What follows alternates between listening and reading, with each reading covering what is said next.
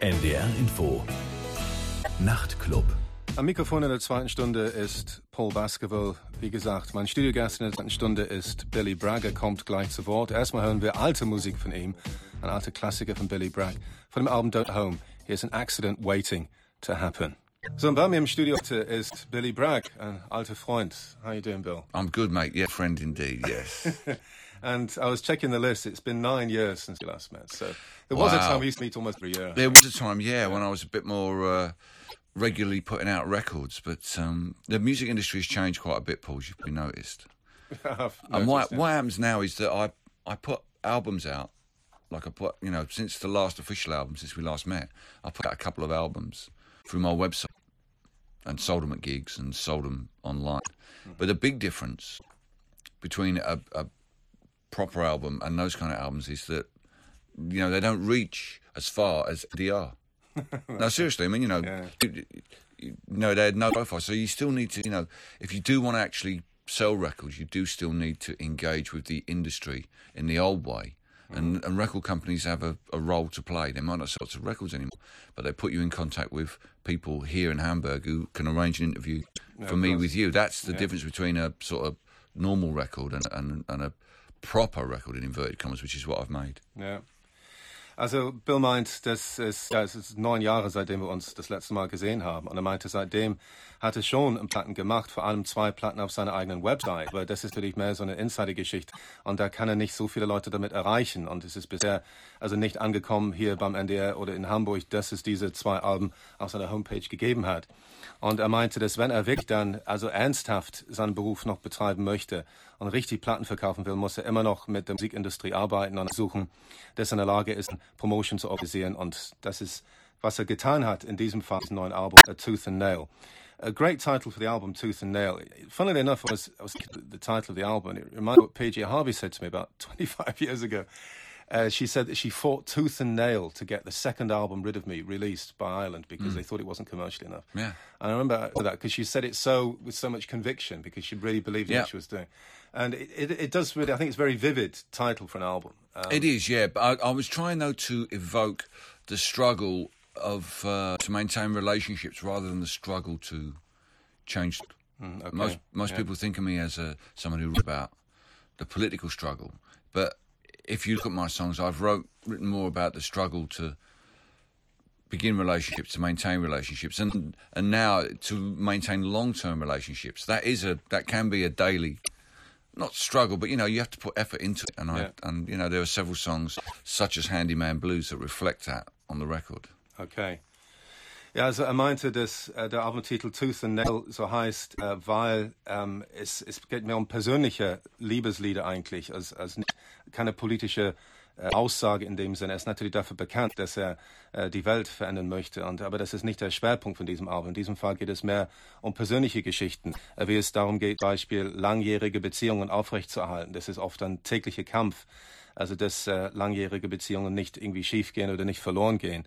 Und Tooth and Nail heißt auf Deutsch sowas wie äh, Zähne und Klauen oder also wenn man zum Beispiel mit Händen und Füßen versucht, irgendwas hinzubekommen oder sich gegen irgendwas zu wehren. Und äh, das ist das, was damit gemeint ist. Also in diesem Fall der emotionale Kampf, um alles aufrechtzuerhalten, äh, was er bisher äh, geschafft hat mit Familienleben. And, and you, it's quite an achievement, really. that You've managed to keep everything intact, as far as I can tell. You've managed to keep your career intact. You can see that through these trousers, can you? That's brilliant. and uh, your rudeness has also stayed intact. Yeah, yeah, well. of course. I think it's crude rather than rude, and it's never, it's never, it's never, it's never nice to be rude to people, but to put the occasional vernacular phrasing, a little bit of, uh, bit of smut here and there. Yeah, but uh, the point I'm making, you've managed to sort of avoid any major personal disasters, as far as I can tell. Um, everything still s- seems to be running smoothly, doesn't it?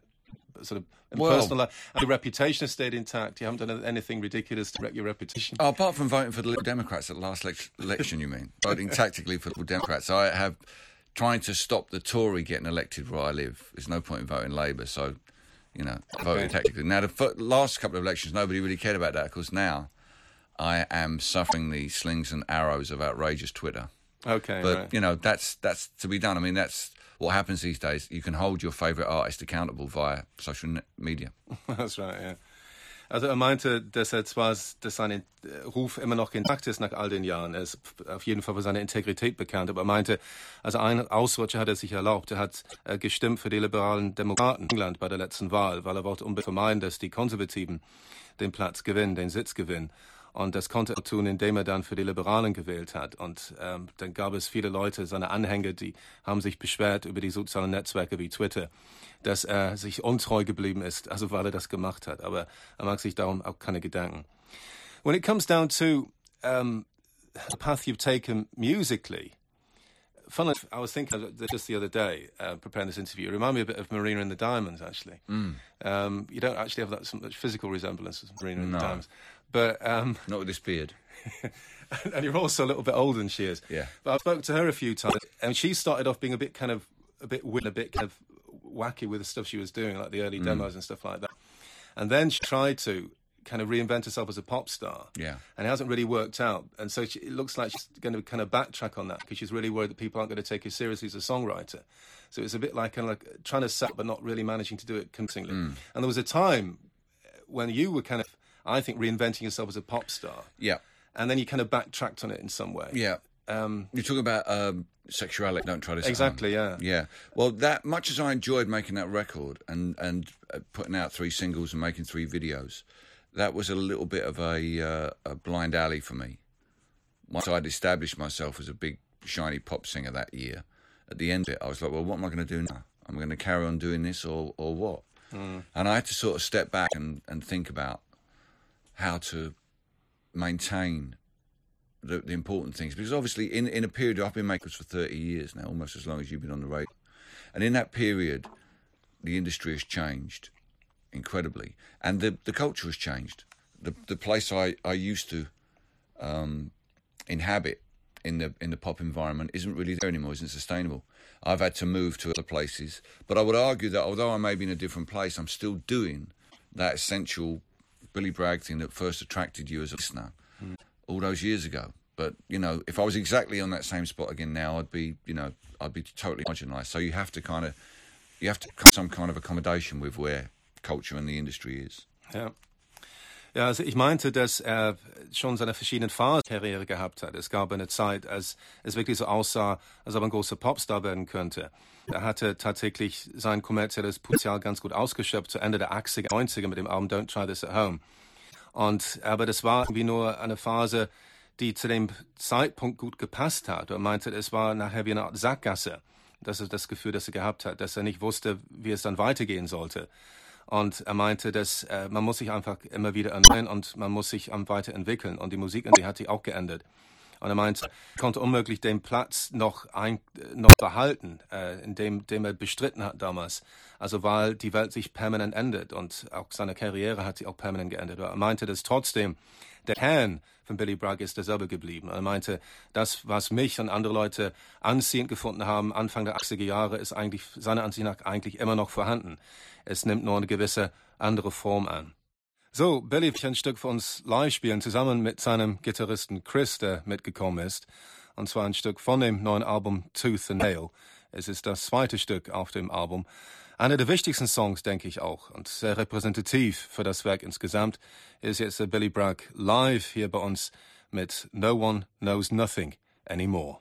So, das war Billy Bragg bei uns live. Das war die Live-Version von No One Knows Nothing Anymore äh, von dem Album Tooth and Nail. So, of course, with this new album, and Nail, um, there's a lot of country on it and folk and some soul as well. And I mean, you come from Barking in Essex, don't you? Really, you don't do, come yeah. from.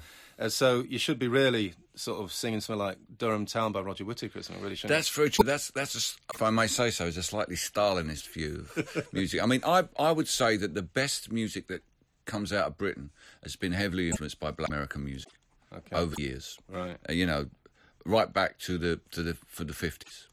Um, you know, the Beatles made their name here in Hamburg playing Black American music. Everyone knows that. And my personal experience um, was that I kind of reinvented myself by making a album with Wilco Woody Guthrie songs that opened some interesting doors for me. But I didn't go through those doors at the time because I was around that time I was more concerned about the rise of a far right racist party in the UK, the British National Party, and I made an album called England Half English that attempted to address that. But that door that opened with Mermaid Avenue still interested me. So in the last year, I've been celebrating the centenary of Woody Guthrie, and it seemed a good time to revisit that. I would say it's kind of a rootsy thing. I, you know, I don't think it's blues or country or whatever. I think it's just a rootsy album. And working with my friend Joe Henry in, in Pasadena, it's kind of like picking, trying to pick up from where Mermaid Avenue left off. Okay. It's just mainly your own songs. Yeah, a yeah. couple of co-writes. See if I could take it. Yeah, I mean, Yeah. wrote a little bit of writing with Joe, but but I never really did follow up Mermaid Avenue, and this is my this is me picking up the the thread of that. Okay. So dieses Album Tooth Nail ist sehr uh, countrylastig und äh, auch etwas Folk und Soul ist auch mit dabei. Und ich meinte ja, er ist eigentlich Engländer und, aus London und äh, also vielleicht so britische Folkmusik spielen. Aber er meinte, das ist eine stalinistische Ansichtsweise von die Herangehensweise. Er meinte, dass die wichtigste britische Musik ist stark von amerikanischer Musik beeinflusst worden, schon seit den 50er Jahren. Und er hat sich immer für amerikanische Musik sehr stark interessiert. Es gab natürlich die Platten, die er mit Wilco zusammen gemacht hat, die Woody Guth Coverversionen, äh, das Projekt Mermaid Avenue. Und äh, er hat eigentlich nie eine richtige Fortsetzung davon gemacht. Das waren damals Coverversionen, aber er hat nie sowas musikalisches Ähnliches gemacht ähm, mit Eigenkomposition. Das hat er in diesem Fall gemacht. Die Songs sind fast, fast ausschließlich Eigenkompositionen von ihm.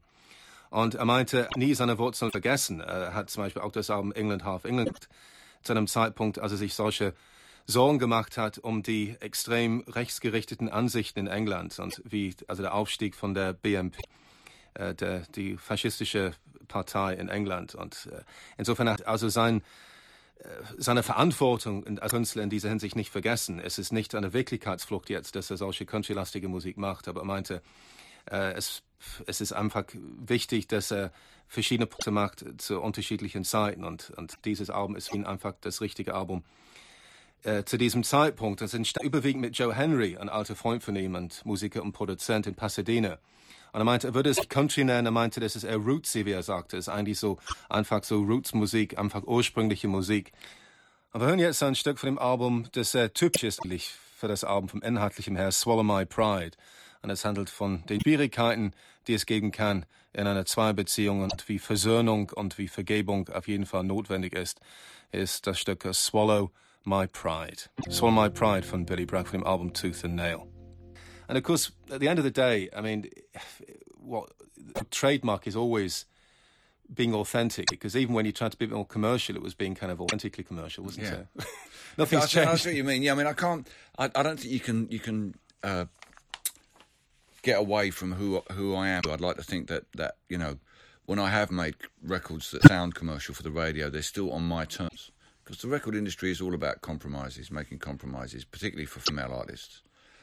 My, my, Which you're not, though. no, no, but you know, I mean, the, the things that you know have to be topless on the front of GQ and all that stuff. Young women get put. That's why it's so mm. great that a new generation come from like Adele who, who won't do that sort of thing. Which I'm really encouraged by. But, but you know, the, the record industry is, you know, really encourages you to go that extra mile to become commercial. And I, when I've tried to do that, I've tried to, I've, I've done insisted on doing it on my terms. So you know, I've not, I don't, you know, I don't wish to be a fundamentalist about what Billy Bragg sounds like. I went to Joe's basement. I didn't know what the record was going to sound like. I had no idea. I just took some songs. Didn't even take a guitar. He- he- you know, I just turned up with the songs. I just thought, you know, he told me we could make an album in a in a five days, and I thought, okay, let's see if we can do that. And uh, I was very pleased with the results. But I didn't go in saying, let's make a Roots album that sounds like Mermaid Avenue. okay, it was just spontaneous, more or less. Yeah. Just these are the songs and these were the guys he had there, and that's how it sounded. Also er meinte, dass äh, er ist sich immer neu geblieben. Es ist immer authentisch, was er gemacht hat. Sogar als er versucht hat, kommerzielle zu klingen früher, war es wirklich zu seinen Bedingungen. Aber er meinte, gewisse Zugeständnisse sind immer notwendig in der Musikindustrie. Aber er meinte, dass er das sehr minimiert hat, was Zugeständnisse betrifft. Und er meinte, dass gerade Frauen werden oft in der Hinsicht sehr extrem in die Enge getrieben um ihre äh, Weiblichkeit irgendwie zu betonen und ihre Sexualität zu verkaufen und so. Und er meinte, äh, das ist natürlich sein Problem nicht gewesen, aber dann hat er dann oft den Druck gespürt. Und er meinte, er musste sich dagegen wehren und er hat es immer geschafft, sich treu zu bleiben. Aber er meinte, er ist kein Billy Bragg Fundamentalist, also was seinen Sound betrifft. Er wusste nicht genau, wie dieses klingen würde, Tooth and Nail. Es entstand sogar in fünf Tagen. Joe Henry meinte, sie würden es schaffen in fünf Tagen. Das hat Bill gar nicht glauben können. Es hat tatsächlich geklappt. Und es war kein bewusster Versuch, wie Mermaid Avenue zu klingen. Aber er meinte, es hat sich im Prinzip so ergeben. One of, one of the attractive things about the album, I think, is your vocals, because I think you've come a long way as a vocalist. I mean, you're obviously not a natural singer in the Frank Sinatra sort of sense. And I think people used to say in the 80s that you sounded a bit like a foghorn, didn't they? Mm. And um, they were right. They were right. I can't. but one, one time I did a gig in Minneapolis where I kind of lost most of my range, lost most of my voice. And I was in the sound check squeaking. and I was a bit worried about the show. And my manager said to me, put his arm around me and said to me, don't worry, but no one comes to hear you sing. and there isn't that, I'm afraid, in, in, Billy Bragg. But over the years, my voice seems to be uh, deepening, getting mm. getting lower, and that's allowed me to to become uh, more technical as a singer, more hold of it a bit more. And on this record, Joe Henry encouraged me just to sing the songs, not to because normally you record the backing tracks and then do the vocals. And he said, let's just do it live, and it gave me a lot of confidence. And so I think that's and there's a lot of space in that in that room, you know, in, in the in the way Joe recorded it, and my voice is kind of leading rather than leading with my guitar, leading with my voice, and I think it's really it's really worked. I think people will be surprised it's me singing. Yeah, I, th- I was quite impressed because I, I, knew I'd read that it had been done more or less live as well. Yeah, I mean, live in the more sense, yeah. I mean, yeah. you know, live take after take, not straight live, but, yeah. you know, live in the sense that we didn't, you know, build it up little bit by little bit. We played the song, okay. and somebody might a bit of instrumentation on, but basically that's the song as you hear it. Right. Okay. So do you think I actually think that it's a, maybe it's just a natural process that the older you get, that more mature you get in the way you express yourselves, because you become maybe well, you've always been articulate, but just the older a person gets, the more the more detail they have and the, the way they express themselves, because they're just expressing exactly what they think and what they want to say. They don't just blurt things out. I think the urgency that you have when you're when you're younger is is a great energy, and I and I loved that when I had it. I, but now, um, not only have I, you know, thirty years experience of making records, I've also have twenty years experience of being in a relationship with my partner, and that gives you a a, a, a different perspective that needs it still needs to be talked about, but you need to take, take from a more more perhaps reflective. I mean, the thing about this album is it's, it's quite reflective, and that may be down to the fact that in just in the year before we recorded, my mum passed away, and that left me with a period of reflection. And this album, though it's not about that, comes out of that period of reflection. Okay. Also er meinte, dass er, er, nie dafür bekannt war, besonders gut zu sein. Man hat früher gelästert über ihn, man meinte, seine Stimme sei wie ein Nebelhorn. Und er meinte, dass er einmal in Minneapolis äh, war seine Stimme in ganz schlechtem Zustand, aber ganz heiser und er quietschte nur noch. Und der, sein Manager meinte, mach nichts, Bill. Also niemand kommt zum Billy Bragg Konzert, um deine Stimme zu hören, deinen Gesang zu hören. Und er meinte, da war schon was Wahres dran. Aber er meinte, im Laufe der Jahre ist seine Stimme tatsächlich besser geworden. Er singt jetzt tiefer als früher, weil er jetzt älter ist. Er meinte, er ist technisch einfach besser geworden. Er ist einfach gekonnter, was er macht. Und äh, er ist auch ganz zufrieden, wie dieses Album in der Hinsicht geworden ist. Er meinte, als er jünger war, hatte er so eine Art so Dringlichkeit in seiner Stimme gehabt. Und er meinte, dass das auch äh, sehr viel mit Energie verbunden war, mit, mit jugendlichen Energie. Und das fand er auch sehr schön und es war eine tolle Motivation. Er hatte das aber jetzt in einer anderen Phase. Er spielt Musik seit 30 Jahren und seit 20 Jahren ist er in derselben Beziehung, privat, in seinem Privatleben, mit seiner Partnerin. Und er meinte, das hat dazu äh, beigetragen, dass er auch sehr viel äh, gelernt hat im Leben, dass er weise geworden ist. Und dieses Album ist auch dementsprechend ein sehr nachdenkliches Album und hat viel damit zu tun, mit dieser Beziehung, die er seit 20 Jahren geführt hat. It's interesting because about a year ago I was talking to Badly Drawn Boy about the, the issue of relationships, and he was sort of saying that he thinks that it should be much more of kind of a, a hip rock and roll thing to do to be in a relationship for a long time, like 20 years, whatever. Uh, he was saying that uh, people kind of think you're a bit sort of uh, conservative and cozy if you know if you're in a long term relationship. Yeah, well, you're, you're not wild. You know, there's no way. You know, if you're 25, obviously your relationships tend to be a little bit sh- shorter and short lived, and everything seems to be excited, particularly if you have a the sort of lifestyle where you're traveling around the world all the time. Mm. But um, if I was still doing like that, you know, it would just be I'd be burned out, completely burned out. And But, but the point he was making, I think, was that people tend to think you can only have a creative edge if you're really unhappy in your personal life. You know, if you're in this state of emotional turbulence all the time, where heartbreaks and stuff like that. Where if you're in a relationship, then it make, it's going to kind of take off your creative edge. That's the point. And- But he reckons that's an injustice because he said it. What you were saying about how the struggle of maintaining that relationship. There's there's enough turmoil you go through actually in a family life. You know. I think that's exactly true. And all you need to be as an artist is to be uh, as, is to be a feeling artist, to be able to feel things. When you become numb to those highs and lows, when it all becomes you know boring, that's when you stop creative. It's when you still you know sometimes long-term relationships you can be walking on thin ice and you can inadvertently fall through the ice. And uh, and you know your partner's expectations and your expectations don't be up. And you'd be surprised how many people go through that. That's the thing, you know, those kind of the highs and lows of everyday relationships is the, the experience of the majority of people. So when you write about something like in Handyman Blues, I thought a lot of guys would get that. I played it in Glasgow a couple of weeks ago, and before the evening had ended, three women had come and said, "Oh, I love that song you've written about my husband." So you know, and that's a mundane story about you know domestic chores. Ja, okay. Ja. Also äh, er meint, dass er, er glaubt, es ist also durchaus möglich, kreativ sehr frisch zu bleiben, bald zu bleiben, auch mal sehr stabile Hälfte hat im Privatleben. Es ist ein bisschen so eine Klischeevorstellung äh, in der Rockmusik, dass, äh, dass Musik gedeiht oder Kunst gedeiht nur mit instabilen Verhältnissen. Äh, und indem man permanent so emotionale Turbulenzen erlebt. Aber meinte, man erlebt genügend schwierige Phasen auch in einer festen Beziehung. Es gibt Höhen und Tiefen und, und die äh, sind durchaus für, für die Kreativität. Also es ist oft so, dass man wirklich auf dünnem Eis tritt in einer Beziehung. Und manchmal fällt man sogar durch das Eis durch. Und, und das sind alles Sachen, die durchaus also für, für die künstlerische Erneuerung förderlich sind. Und er meinte, das Lied Imam Blues, äh, das er für uns gleich live spielen wird, ähm, er meinte, dass das ist ein Lied, das davon handelt. Und nach einer Show haben drei Frauen auf ihn, äh, sind auf ihn zugekommen und haben ihm bedankt, dass er so ein tolles Lied geschrieben hat über ihre Ehemänner. Und er meinte, das bestätigt eigentlich das, was er gesagt hat, dass er in Wirklichkeit, dass er immer noch über das echte Leben äh, sozusagen ähm, schreibt und dass er das dokumentiert. So Billy wird gleich noch ein Stück spielen von dem neuen Album Tooth and Nail zusammen mit seinem Gitarristen Chris. Wir hören jetzt Handyman Blues. Das war Handyman Blues von dem neuen Album äh, von Billy Bragg Tooth and Nail, live eingespielt für uns äh, von Billy Bragg und von seinem Gitarristen Chris. I remember in one of the early interviews I did with you when it wasn't really quite sure, it wasn't quite clear, you know, how well established you were going to be and uh, whether you'd have this kind of longevity that you're looking for.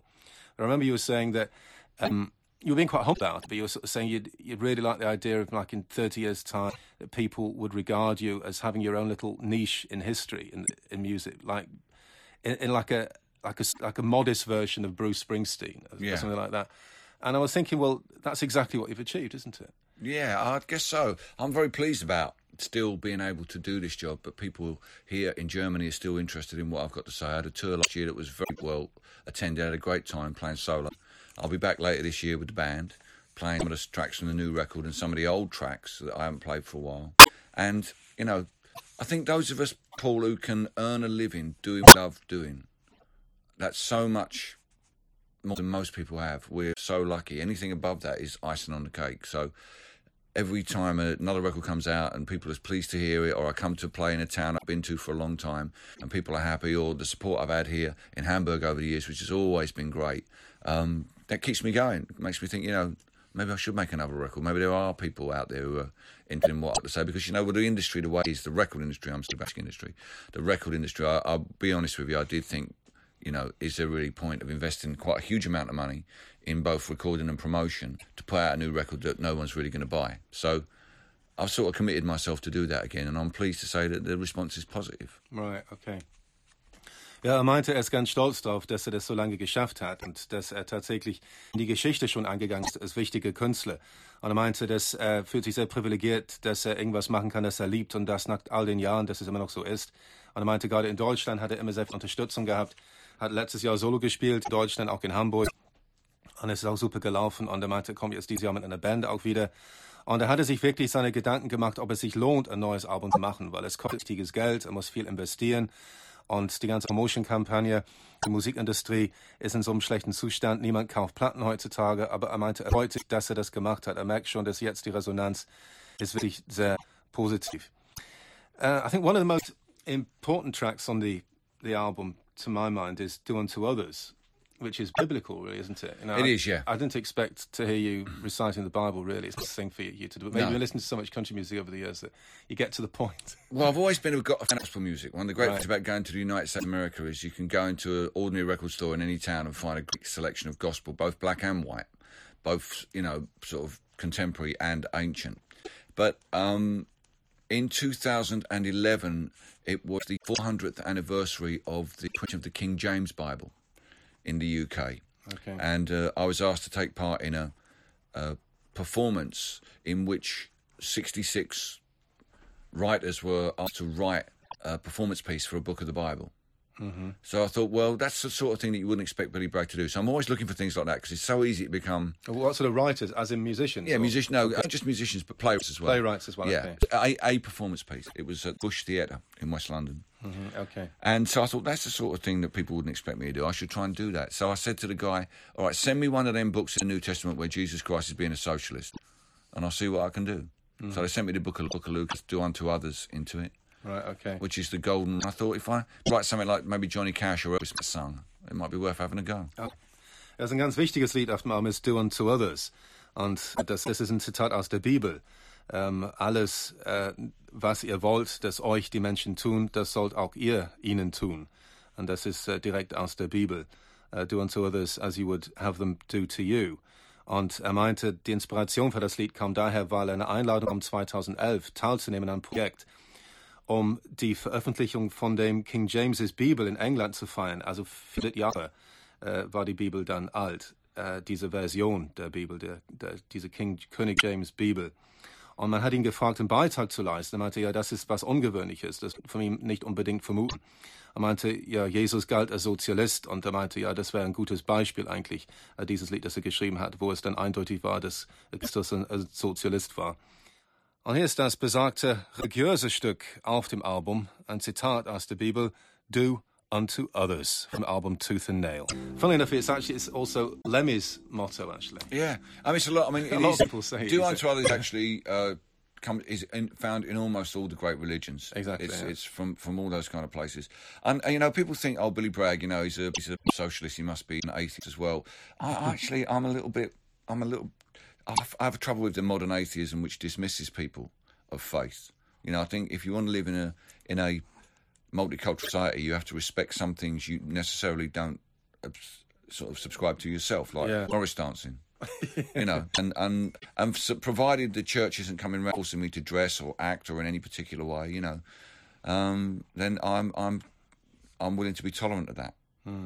Also viele Leute sind, äh, vermuten einfach, dass, dass Billy als wahrscheinlich auch ein Atheist ist. Er meinte, das stimmt eigentlich auch gar nicht. Er meinte, er ist auf jeden Fall sehr tolerant, was die Ansichten anderer Religionen betrifft. Und wir leben in einer Multikulti-Gesellschaft. Und es ist auch wichtig, dass man also die Vorstellung leben und leben lassen. Und es wird immer gewisse Sachen geben, die man ablehnt oder mit denen man nichts anfangen kann. Er meinte, wie Morris Dancing. Das ist eine Art so englischer Folklore-Tanz. Er meinte, wo ähm, Immigranten in England würden mit, mit Sicherheit nichts damit anfangen können, aber die müssen auch lernen, das einfach so zu tolerieren. What I think about this album was, I think it sounds very humble, actually. Um, you haven't always been humble in the past No. because because you had such a strong message, and Yeah. and, and and to my mind, this it sounds quite meek by your standards. Reflective, I think it's a better Reflective, word. okay. Reflective. As I say, Mum passed away in 2011, and, Yeah. and when that came to an end, after I'd sorted out all the things and been through the house, and me and my brother had, you know, sort of like finished changing everything around, there was a bit. I'll be honest with you, there was a bit of a void, and I think something like that can only force you to think about what you do and why you do it, and what you're gonna, you know, what you're gonna do with the time you've got left. So I was in a quite a reflective mood towards the end of 2011, and I wanted to, to engage in something that was going to take up all my time for a while and fill that void. And the record became that. It's not about mum dying, but it's. Uh, I think I don't think I would have had the same focus if if that hadn't happened. It's one of those things that forces you to to you know get your bearings and and dedicate yourself to something. Okay. Er meinte, dieses Album, also ich meinte, dass das Album sehr demütig klingt. Er meinte, das ist vielleicht das verkehrt. Er meinte, dass äh, nachdenklich ist das richtige Wort. Und er meinte, das hat viel damit zu tun, dass seine Mutter äh, kurz vorher 2011 gestorben ist. Und es war ein großes Gefühl von Verlust. Und es war schwierig, das zu verarbeiten und das aufzuarbeiten. Und er meinte, das Album hat ihm dazu verholfen. Das, das Album handelt nicht von seiner Mutter, das nicht. Aber es ist letztendlich Ergebnis davon, dass er Zeit gehabt hat, einfach über die Bedeutung des Lebens nachzudenken und darüber nachzudenken, wie viel Zeit hat er eigentlich noch selbst. Und er meinte, es ist einfach zwangsläufig dadurch irgendwie ein bisschen so nach innen gekehrt gewesen. Deshalb klingt das Album dementsprechend. Well, I'm going to play a song to finish off There Will Be a Reckoning, uh, which mm. I think is one of the strongest tracks on the album. It reminds me a bit of maybe stuff a bit more. There's yeah. a bit more aggression to it. Yeah. It's a bit of an exception to the rule. No, not really. I mean, it's always there. It's not either. It's not okay. either or all politics or all relationships. No, it true. should be a good mix. Of it's both. always a good mix. yeah, it? sometimes it's more. Um, you know, one is more to the fore. There's an mm. issue of something that I want to write about. But I'm thinking it could have been more aggressively arranged if you'd wanted it to be. Don't you think?